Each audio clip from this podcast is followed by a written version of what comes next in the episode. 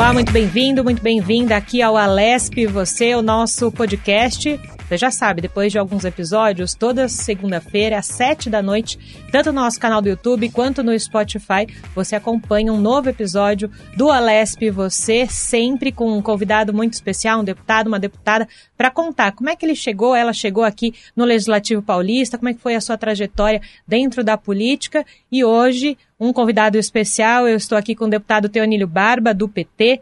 Ele tem 63 anos, nasceu em Água Boa, cidade de Minas Gerais, mas se mudou ainda pequeno para São Bernardo do Campo. Já foi catador, lavador de carros, tapeceiro, metalúrgico, estudou economia e ex-diretor do Sindicato dos Metalúrgicos do ABC e da Unisol Brasil, Central de Cooperativas e também Empreendimentos Solidários. Deputado, é um prazer tê-lo aqui. Tudo bem com o senhor? Prazer é meu, Julie, estar aqui na TV, no podcast Alesp Você. É uma honra fazer esse programa aqui com você. Uma honra é tê-lo aqui conosco, deputado, justamente porque é esse espaço, Alesp Você, para ficar pertinho da população que nos assiste e nos ouve. Conhecendo um pouquinho é, do senhor, eu falei no início e repito agora, a gente vai contar um pouquinho da trajetória do senhor aqui no Legislativo e também um pouquinho da sua história é, na política. Começando sobre alguns projetos de lei aqui é, no Palácio 9 de Julho. Correndo ali o perfil do senhor no site da LESP, foram já apresentados 71 projetos de lei, isso sem contar, claro, projetos de lei complementar, emendas, moções e afins. Vou destacar o primeiro aqui, deputado. O projeto de lei 424 de 2021, que institui a política estadual de saúde integral da população LGBTI.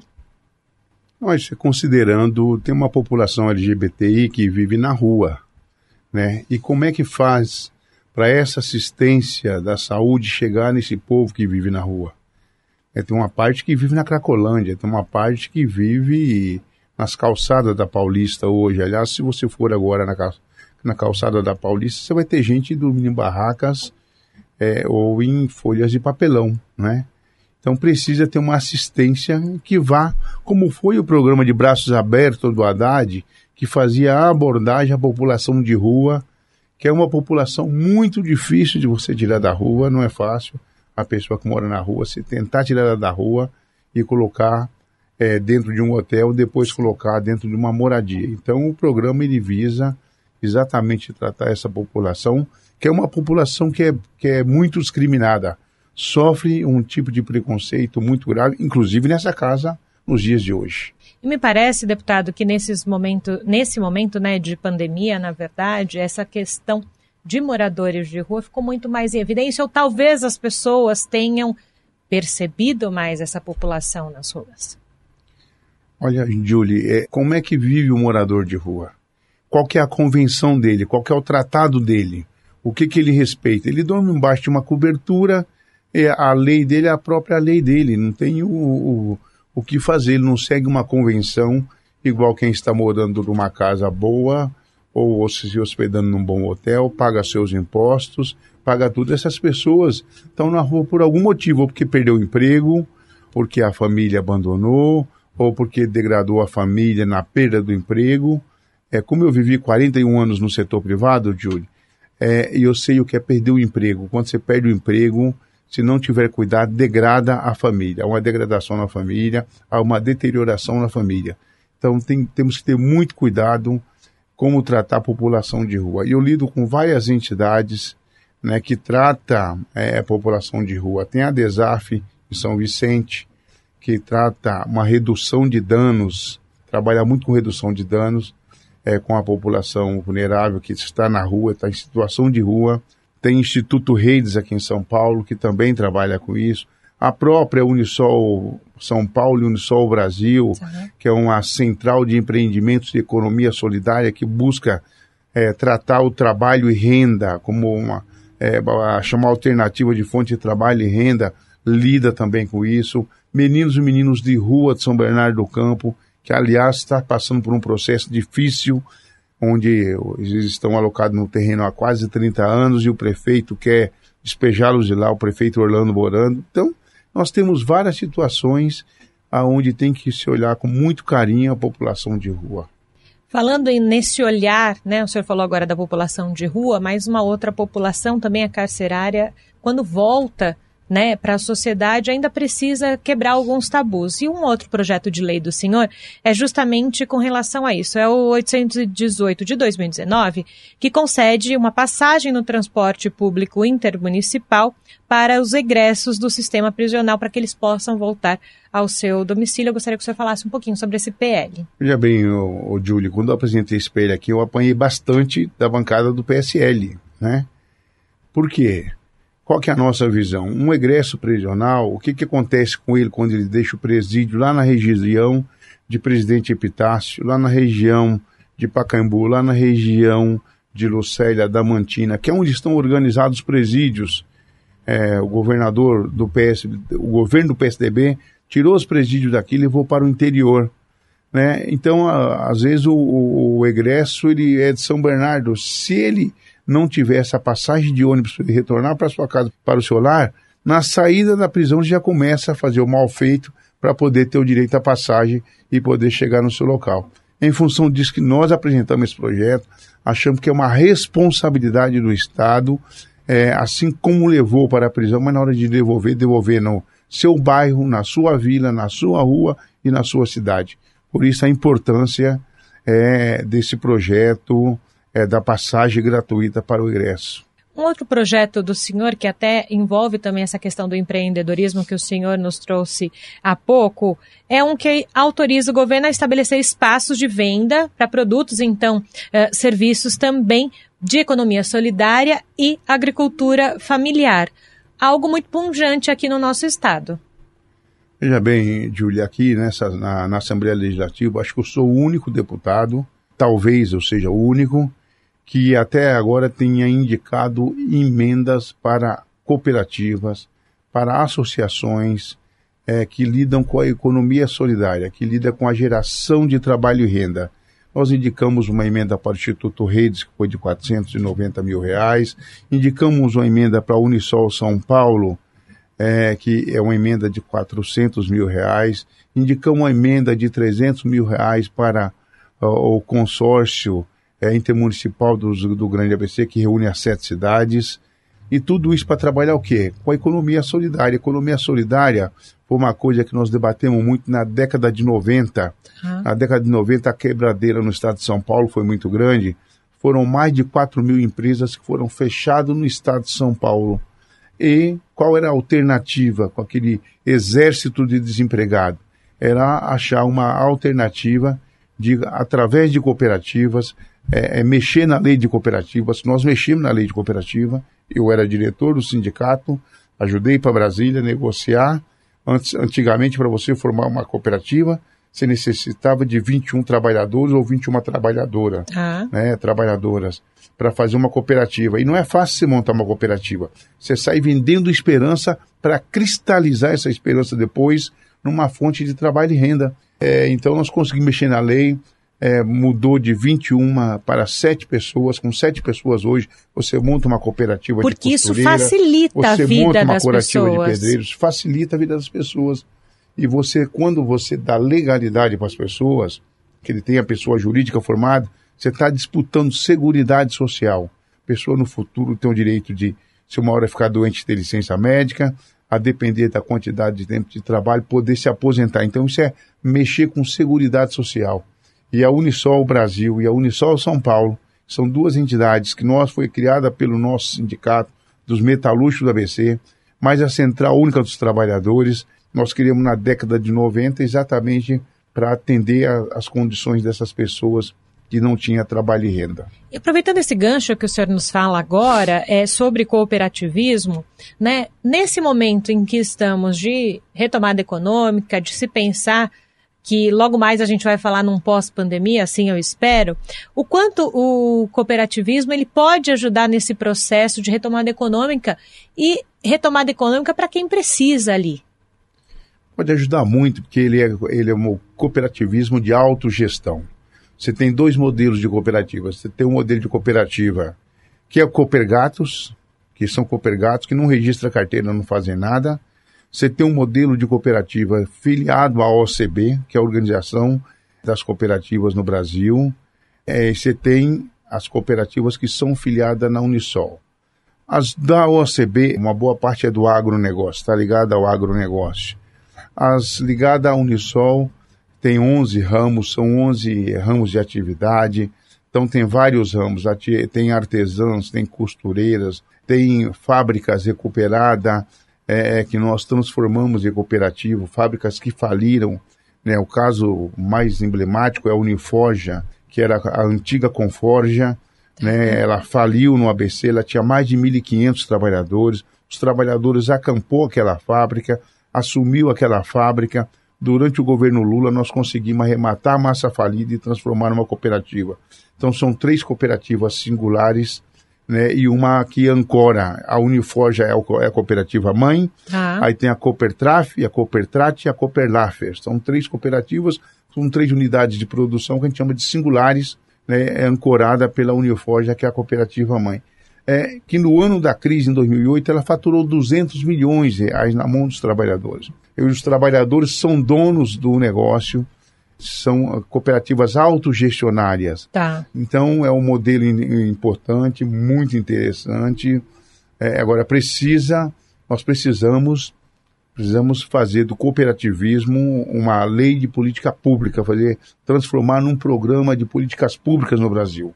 O que, que é um programa de política pública? Vamos dar como exemplo é, o que acabou agora em outubro, que era o Bolsa Família, que começou com o programa Fome Zero no governo Lula é, depois é, juntou outros programas sociais que já haviam criado e virou Bolsa Família.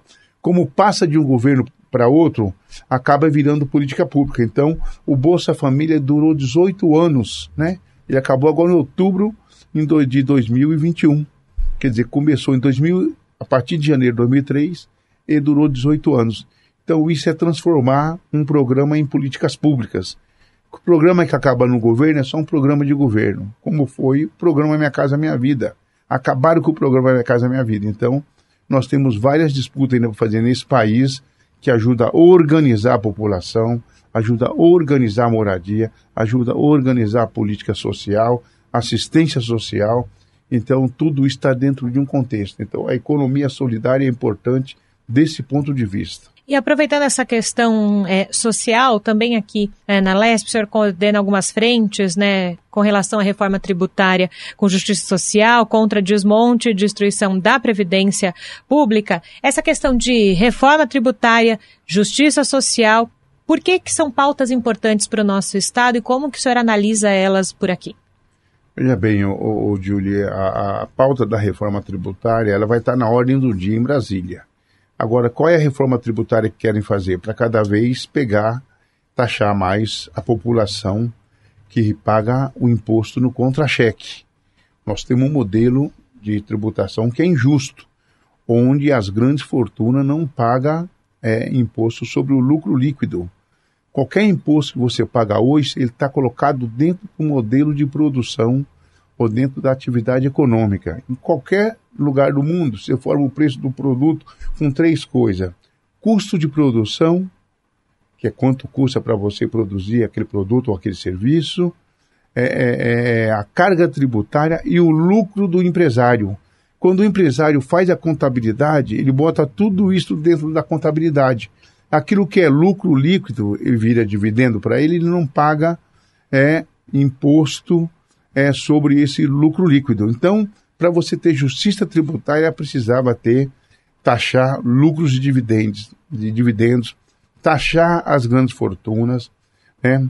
Alguns produtos precisavam ser isento de carga tributária. O mesmo preço de que você paga num quilo de arroz e feijão ou no pãozinho é o mesmo preço que paga o Faustão, é o mesmo preço que paga o presidente da Fiesp ou acionista da Volkswagen ou acionista do Itaú ou do Bradesco. É um modelo injusto, porque quem ganha menos deveria, na lógica, pagar menos imposto. O que, que o governo faz para corrigir? Né, isso foi feito lá no governo do Fernando Henrique Cardoso. Eles aplicam um imposto regressivo, congela uma tabela de imposto de renda, né, você vai melhorando o teu salário, você vai entrando e vai entrando mais gente para pagar imposto de renda. Se a tabela de imposto de renda fosse corrigida todo ano, no mínimo, pela inflação do passado, se somar toda a inflação, com certeza ia ter uma taxa de isenção maior, era mais dinheiro na economia, girando a roda da economia. Então, como o tema da reforma tributária está na ordem do dia, é importante fazer esse debate. Embora é, aqui não tenha funcionado as frentes em função da pandemia, nós ficamos algum tempo paralisados. Claro. Né? A gente acabou não conseguindo fazer esse debate. Mas o governo João Dória mandou para cá um projeto de reforma, mini reforma administrativa, que fechou seis empresas, fez a concessão de dez parques reserva florestal, institutos e fundações, e fechando seis empresas e tirando o IPVA das pessoas, o desconto de IPVA das pessoas é, com deficiência, dos PCDs, né? Hoje uma pessoa com PCD no estado só vai ter isenção do PVA se o carro dele for totalmente modificado, totalmente adaptado, ou se ele tiver uma deficiência severa, profunda, né? Que necessita de ter um motorista, aí o pai consegue é, comprar esses... o carro e, e, ter a isenção do IPVA. Mas esse nós estamos vivendo. É, e foi uma reforma tributária onde o governo nos atropelou, não discutiu, não negociou com ninguém, apenas negociou pagamentos de emendas é, é voluntárias para poder aprovar é, a, a, o 529 aqui na Assembleia. E além dessa, dessa pauta social, aqui também tem uma atuação do senhor muito voltado, claro, para os direitos dos trabalhadores, como o deputado já nos trouxe, né? Defesa de moradia, igualdade racial. E dentre essas questões, quero voltar num projeto de lei que, que o senhor falava até aqui nos bastidores para gente, do afroempreendedorismo, o quanto essa pauta também é essencial e colocar, então, né, essa população como ponto de partida Veja bem, Júlio, nós temos hoje no Brasil 57% da nossa população é negra. São os últimos dados, último, esse é o último censo do IBGE. Dentro desses 57% da população negra, a grande maioria são mulheres. Né? É, é, e quando nós discutimos esse projeto, foi olhando a nossa população afrodescendente. Tem os trajes tradicionais, tem as religiões de matriz africana, nós combatemos muita intolerância religiosa. Aliás, eu tenho a honra de ter apresentado em 2015 um projeto que tratava do enfrentamento contra a intolerância religiosa, que foi tema do Enem, da redação do Enem de 2016. Uma, uma coincidência, mas para mim foi um orgulho Lógico. ter apresentado e uma honra ter apresentado um projeto daquele, que eu não me lembro agora qual é o número do projeto, que são mais de 71 projetos. Não, não tem problema, o importante todos. é falar sobre ele. Mas, ah, mas nós apresentamos, é, olhando uma população que hoje é, é, vive, é, que sofre o maior exclusão é, dentro da sociedade brasileira e dentro da sociedade paulista, paulistana. Quando você tira o IDH, quando você tira a Gini, você tira a população negra, a nosso IDH sobe, né, deixar só a população branca, ele vai, ele fica bastante alto, ele fica muito próximo de 1. Quando você tira o Gini da população negra, ele cai, porque como mais, mais próximo de zero, melhor é, ele abaixa totalmente. Então, assim, por que isso? Porque a população negra foi marginalizada, ela está colocada à margem da sociedade. E eu, como neto de escravizado, eu como neto de bugre, porque minha avó materna era bugre e meu avô paterno era, era nasceu escravizado. É, é, eu sempre me relacionei com o movimento negro. Sou negro. Pode ler minha ficha na Assembleia e no cartório eleitoral que está declarado negro. Sim. Não é o que a ditadura militar fez comigo, que colocou eu como pardo. Né? Eu faço questão de, de, de, de assumir essa, essa minha essa minha consciência negra. Então nós temos esse projeto que o governo do Estado de São Paulo tem que criar espaços, né, espaços convencionais aonde a população possa comercializar os seus produtos, é, seja as, as roupas de origem africana, ou das suas origens de, de Estado. Sim. Então, achamos que é muito importante esse projeto. E antes da gente continuar aqui com o deputado Teolínio Barba, para quem nos assiste, nos ouve, lembrando, né, todas as segundas-feiras, às sete da noite, tanto no nosso canal do YouTube quanto no Spotify, um novo episódio do Alesp Você, para você aproveitar a melhor informação aqui também sobre os deputados, sobre as deputadas. E aqui no Parlamento Paulista, você sabe, todas as nossas redes sociais, você fica sabendo o que acontece aqui dentro do Palácio 9 de Julho. Twitter, Facebook, Instagram. Então, toda a informação também rola nas nossas redes sociais. Deputado, agora, é, falando um pouquinho sobre essa sua história, que o senhor já começou a contar para gente, né? Uma história tão importante é, nesse Brasil né, que a gente vive. Qual foi o momento, deputado? Qual foi a ou se teve alguma questão pontual que fez o senhor olhar para a política de um modo diferente?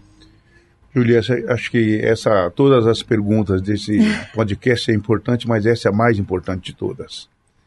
É, o momento é que é o momento da fundação do Partido dos Trabalhadores, é, liderado pelo presidente Lula. Da onde nasce o Partido dos Trabalhadores? Nasce dos movimentos das, das SEBs, que são as comunidades eclesiais de base, ah, são as religiões, várias religiões, mas principalmente a Igreja Católica, a luta dos movimentos sociais, tinha uma, uma luta intensa do movimento de saúde, do movimento de moradia, do movimento sindical, né, durante a década de final da década de 70, né, e do movimento de intelectuais que também foram importantes para ajudar na fundação, né, onde a gente começa a discutir que se nós queremos mudar a cara da sociedade, nós temos que que o que muda a sociedade é, é, são os partidos. É, então eu defendo a estrutura partidária o Estado democrático de direito é garantido pela estrutura partidária.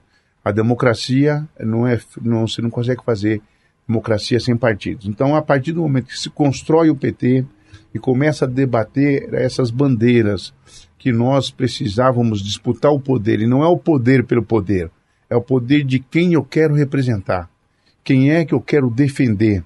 A disputa política era uma trincheira de guerra. Tem uma vala, dentro daquela valadita jogada os direitos dos empresários, dos banqueiros, dos trabalhadores, das mulheres, dos idosos, dos negros, das negras, né, de pessoas com deficiência, de crianças, né, é, do, do, do movimento de uhum. sem terra, do movimento moradia. Então, quais são as bandeiras que eu vou defender? Então, isso que ajuda a definir é, esse meu momento. Era minha, primeiro eu estava no movimento sindical, uhum. Eu inicio minha militância no movimento sindical dentro da Volkswagen. É, depois eu sou transferido para a Ford em 1990, porque em 87 juntou a Ford a Volks. Em 90 eu fui para a Ford. Na Ford eu virei cipeiro, depois membro da comissão de fábrica, depois membro do sindicato. E a partir desse momento a gente começa a discutir os direitos dos trabalhadores e das trabalhadoras. Então, e ali isso se trata dentro da disputa. Isso, Agora, o, só o sindicato consegue mudar a vida da categoria? Não, o sindicato ele é corporativista, ele é uma luta corporativa. Uhum. Ele discute a database, o salário, as condições de trabalho, que já não é pouca coisa, e como organizar os trabalhadores. Sim. É, já é bastante coisa. Agora, a vida política dos trabalhadores, das trabalhadoras, quem muda são os partidos políticos. Por isso, eu considero a ciência política como ciência mais importante do mundo e olha só o show que está dando o nosso SUS. Para quem não sabe, para quem está nos acompanhando, são mais de 40 anos para construir o SUS. Quando nós, há 40 anos atrás, começamos a defender que tinha que ter um sistema público de saúde onde coubesse todo o país dentro, o pessoal falava que nós éramos loucos, que o pessoal do movimento sindical, que o pessoal da esquerda, que o pessoal das igrejas era um bando de louco, porque não tinha país que acomodava isso. E se não fosse o SUS hoje, nós teríamos mais de um milhão e meio de mortos no país. O SUS hoje atende algo em torno de 160, 170 milhões de brasileiros. Os outros 40 milhões de brasileiros estão tá no sistema de saúde suplementar, que são os convênios médicos, os planos médicos, é, é, que são os, aqueles que podem pagar a consulta particular ou tratamento particular. Mas foram movimentos como esse que possibilitou a criação do PT né, e essa disputa política como um todo. E me parece, pela sua fala, contando a sua história, que o caminho foi natural aqui até o Palácio 9 de Julho. Uh, que momento, então, também dentro da sua história, você entendeu que era preciso ter essa representatividade dos trabalhadores aqui na LESP? O, o Julie, é, eu sou. Você está diante de um deputado que mora numa comunidade. Para quem conhece, eu moro em frente ao quilômetro 23,5 da Volkswagen, da, da, da Anchieta, em frente à Volkswagen, num conjunto de morro chamado Vila São José, Parque Seleta, Jardim Silvina, Golden Park, Óleo do, que é onde eu moro, é onde, onde eu vi aquela vila ser construída com barracos feitos com, com, com madeira, pedaços de madeira. Então, quando você fazia um barraco de madeirite, que era uma madeira mais nobre, uhum. você fazia dois, três dias de festa. Depois aquela vila foi se transformando. E naquela vila não tinha nada. Você não tinha água, você não tinha luz, você não tinha sistema de saúde. Havia apenas uma escola na região, na época que eu cheguei lá, lá em 1963. Aliás, que é a escola que eu estudei, que é a Grupo Escolar Professora Yolanda Noronha do Nascimento, né? É, que o governo do estado tentou fechar ela, nós fomos lá abraçar a escola, fizemos uma luta para não deixar fechar.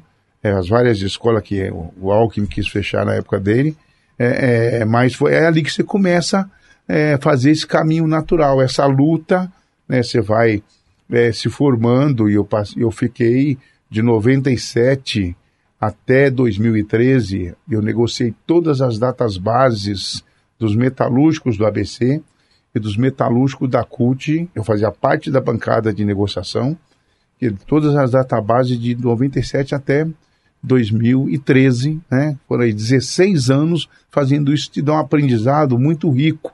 É um aprendizado que você está discutindo os direitos dos trabalhadores e das trabalhadoras, mas é como uma empresa. Agora, você precisa pegar isso, começar a materializar, transformar isso em leis aqui dentro da Assembleia, como nós fizemos aqui com o projeto do João Dória, o incentivo alto, quando ele apresentou aqui, e o projeto só tratava de um decreto. Eu peguei o projeto dele e transformei né, numa coisa igual o Inovar Autos que tinha no governo da Dilma Rousseff. Tinha um programa chamado Inovar Autos que eu ajudei a montar, onde trata de fazer o quê? Transformar as montadoras do Brasil em fabricantes de veículos, construtoras de veículos.